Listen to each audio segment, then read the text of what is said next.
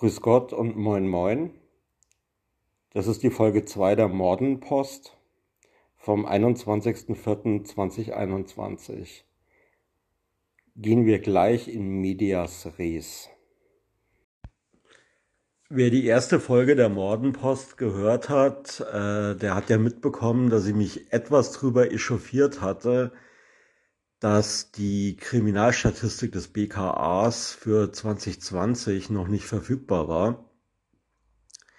Tatsächlich ist die inzwischen veröffentlicht worden.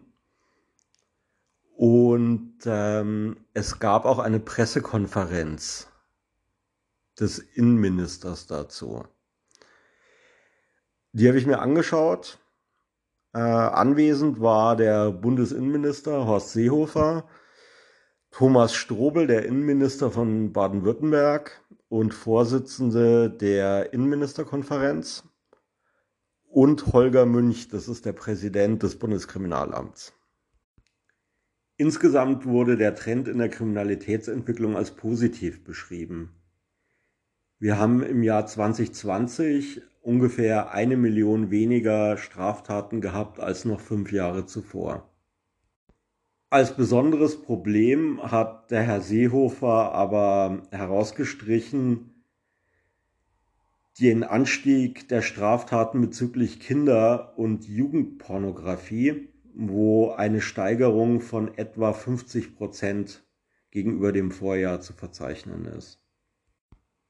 Die drei Herren haben dann auch noch Ausführungen zu verschiedenen Themen gemacht, vor allem zur Cyberkriminalität, und den Querdenker-Demos.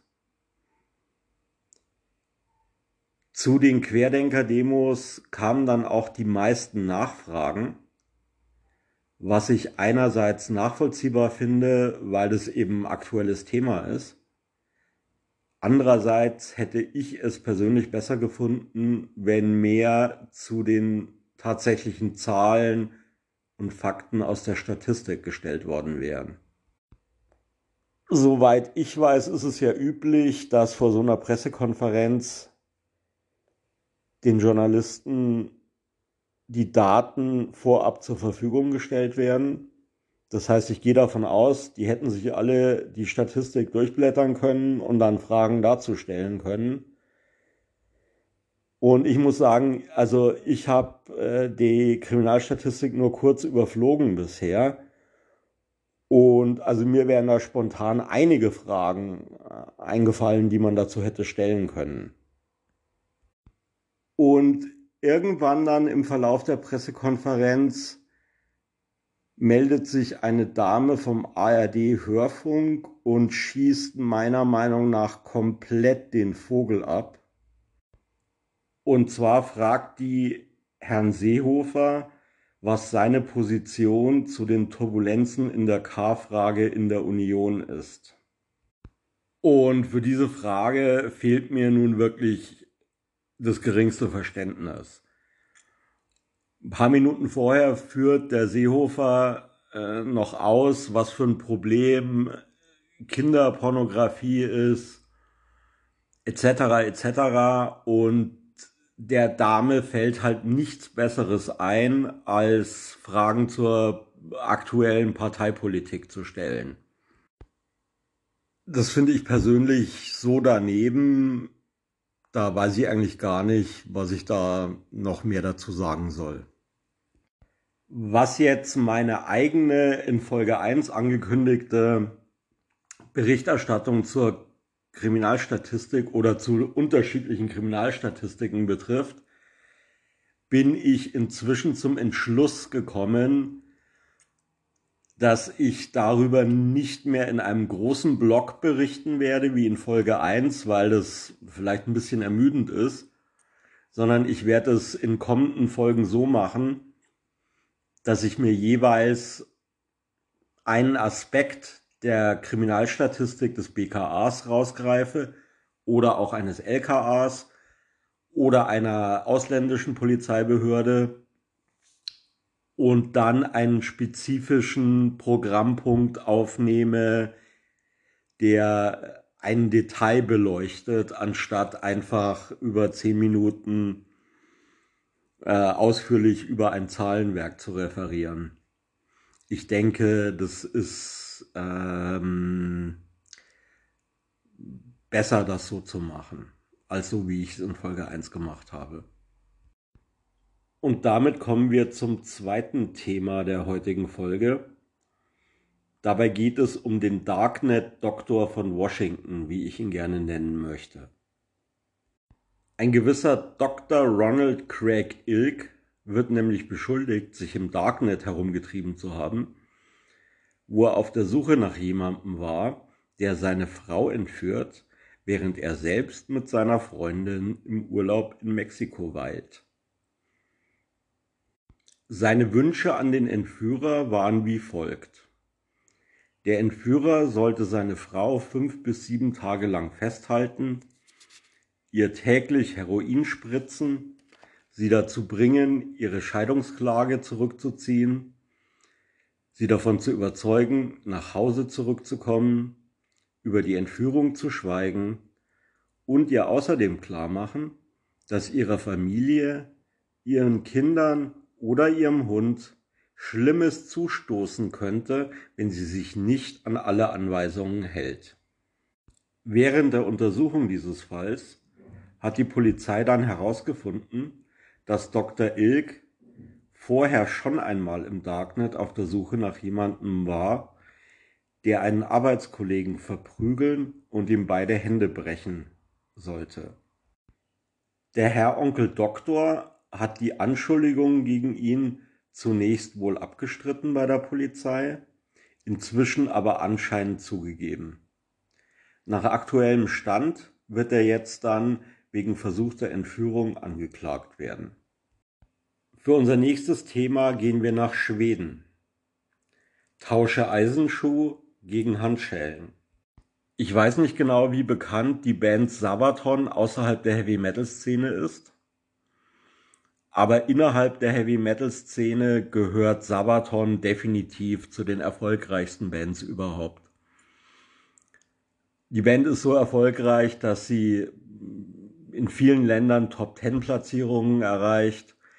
In Deutschland waren die letzten drei Alben von Sabaton jeweils Platz eins in den Charts. Die Band ist in der Heavy Metal Szene nicht ganz unumstritten. Thematisch behandeln die Lieder von Sabaton das Thema Krieg und das Ganze in einer Verbindung mit relativ massentauglicher kommerzieller Musik.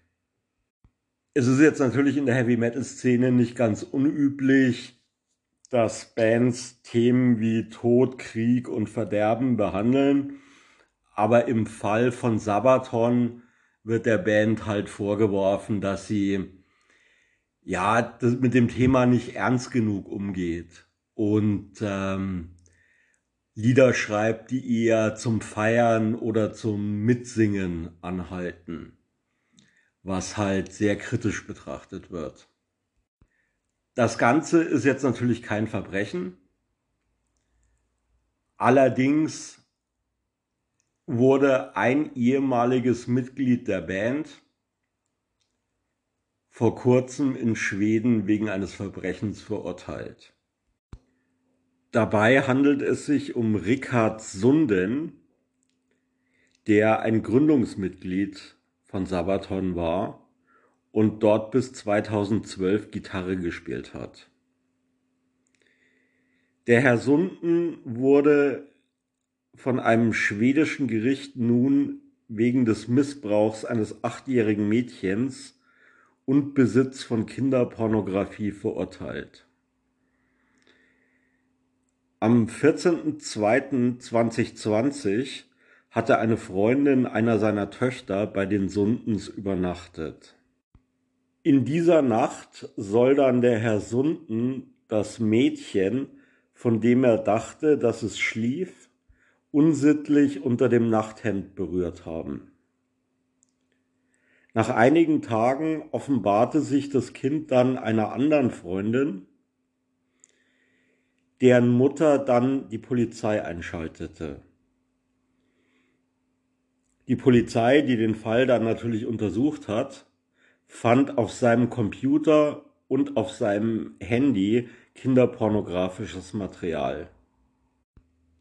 In den Gerichtsakten wurde zu dem Material festgehalten, dass es sehr gewalttätig gewesen sei und besonders rücksichtslose Passagen enthielt. Sunden selbst äußerte sich zu den Vorwürfen wie folgt.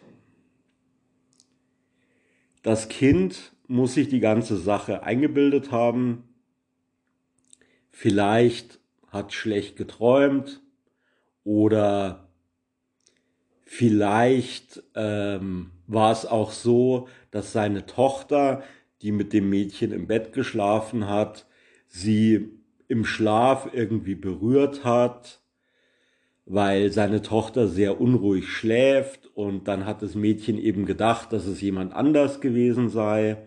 Er war es auf jeden Fall nicht. Den Konsum von Kinderpornografie hat der Herr Sunden zugegeben. Er kann sich diesen Konsum selber nicht so richtig erklären, weil er überhaupt kein Interesse hat an Kindern. Er hat dazu auch schon mehrfach mit Psychologen gesprochen.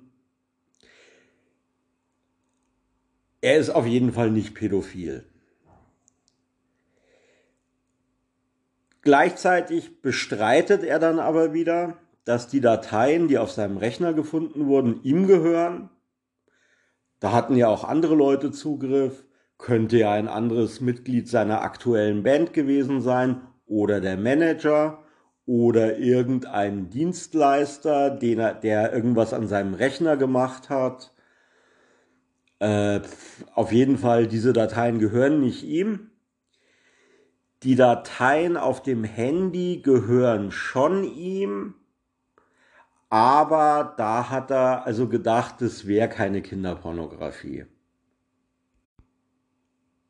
Ich wiederum denke, wer ihm diese Einlassungen, die er da gemacht hat, in dieser Form glaubt, der glaubt auch, dass jedes Mal, wenn ein Elflein sich die Nase putzt, ein Sternlein geboren wird.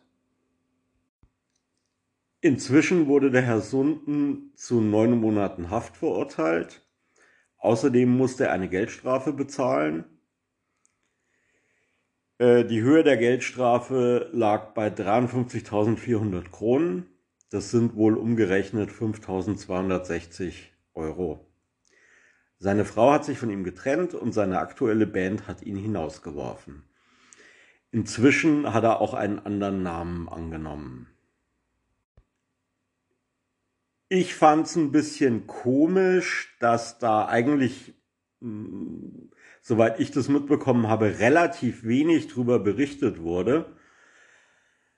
Also die Band Sabaton ist wie gesagt sehr, sehr groß. Und wenn da ein Mitglied, wenn auch ehemaliges Mitglied dieser Band zu sowas verurteilt wird, würde man doch schon davon ausgehen, dass äh, das ein größeres Thema wäre. Vielleicht nicht so groß wie äh, Marilyn Manson, was ja vor kurzem ein sehr großes Thema war. Aber hier habe ich tatsächlich nur relativ wenig Berichte dazu gefunden und es beschränkte sich wirklich auf Metal-Publikationen, also Metal Sucks Net, was also ein gro eine große Webseite ist, die sich mit Heavy Metal beschäftigt, hat darüber berichtet. Und zum Beispiel äh, der dunkle Parabelritter, das ist also ein großer deutscher YouTube-Kanal zum Thema Heavy Metal. Da gab es ein Video dazu. Aber ansonsten war da ziemlich großes Schweigen im Walde. Und damit kommen wir jetzt zum letzten Thema der heutigen Folge. Das ist wie beim letzten Mal der George Floyd-Prozess. Ich hatte in der letzten Folge ja eine kleine Zusammenfassung gegeben über die Argumentation der Verteidigung und die Zeugen der Verteidigung. Inzwischen ist ja das Urteil gesprochen worden. Und äh, ich gehe davon aus, dass jeder mitbekommen hat, dass der Derek Chauvin in allen Anklagepunkten schuldig gesprochen wurde.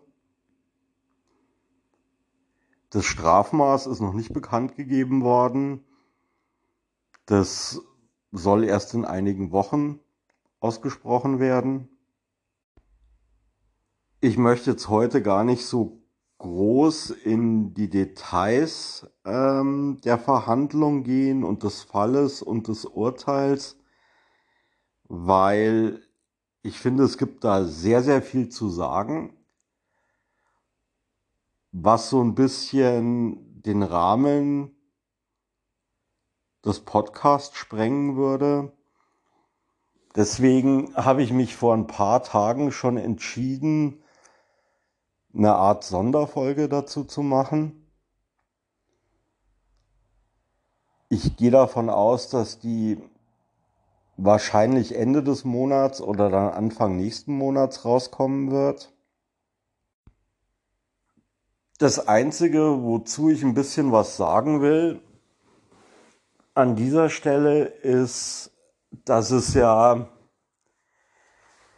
am letzten Wochenende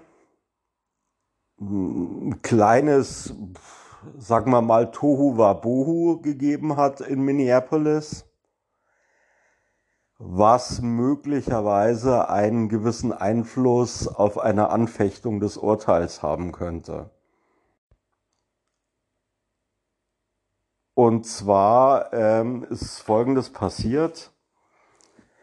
Eine US-Abgeordnete aus Kalifornien Maxine Waters ist in Minneapolis aufgetaucht, hat dort einige Interviews gegeben und äh, sich unter die Protestierenden gemischt und hat halt einige sehr, naja, unglückliche Formulierungen in Mikrofone gesprochen.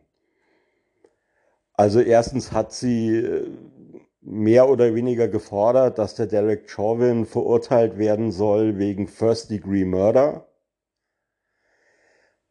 Was ja, wie sich der eine oder andere vielleicht erinnern kann aus der letzten Folge oder auch irgendwo anders gehört hat, ja gar nicht angeklagt ist. Also eine Verurteilung wegen First Degree Murder stand überhaupt nicht zur Debatte. Und sie hat eben gesagt, wenn es keinen Schuldspruch geben, geben wird, dass die Protestierenden dann sehr viel konfrontativer auftreten sollten, was man jetzt vielleicht unterschiedlich interpretieren kann, aber was definitiv viele Leute so verstehen können, dass es einen Aufruf zu Gewalt darstellt. Und ähm, wenn man also unterschiedlichen Leuten glauben darf, dann könnte das ein äh, sehr guter Grund sein, ähm, das Urteil anzufechten. Politiker sollten sich ja sowieso aus laufenden Prozessen ein bisschen raushalten. Und der Richter hat ausdrücklich gesagt zum Verteidiger kurz vor Ende des letzten Verhandlungstags, dass äh, er der Meinung ist, dass die Miss Waters oder Mrs. Waters ihm möglicherweise sehr, sehr gute Munition geliefert hat, eine Anfechtung des Urteils zu gewinnen in einem Prozess. Es ist halt schlicht und ergreifend so, dass diese Worte einer Politikerin, die ja auch äh, über die Medien dann verbreitet werden und so weiter und ein entsprechendes Gewicht haben, dass die als Drohung gegenüber dem Gericht und den Geschworenen verstanden werden könnte. Und das könnte bei einer höheren Instanz eben die Rechtmäßigkeit des Prozesses in Zweifel ziehen oder des Ablauf des Prozesses in Zweifel ziehen. Wir werden sehen.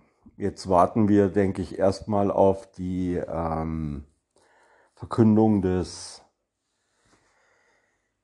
Strafmaßes. Also wie lange muss der Herr Chauvelin im Knast bleiben? Und dann werden wir sehen, ob es ein, ob es da einen weiteren Prozess geben wird. Ja, das wär's dann mit der aktuellen Folge der Mordenpost. Das ist alles immer noch ein bisschen rough. Äh, immer noch keine Musik, äh, wie zu hören war, beziehungsweise nicht zu hören war. und bin sehr gespannt, ob ich bei der nächsten Folge Musik haben werde oder nicht und ähm, was für Themen ich dann behandeln werde. Ich bedanke mich fürs Zuhören und dann erstmal auf Wiederschauen, auf Wiederhören, bis zum nächsten Mal.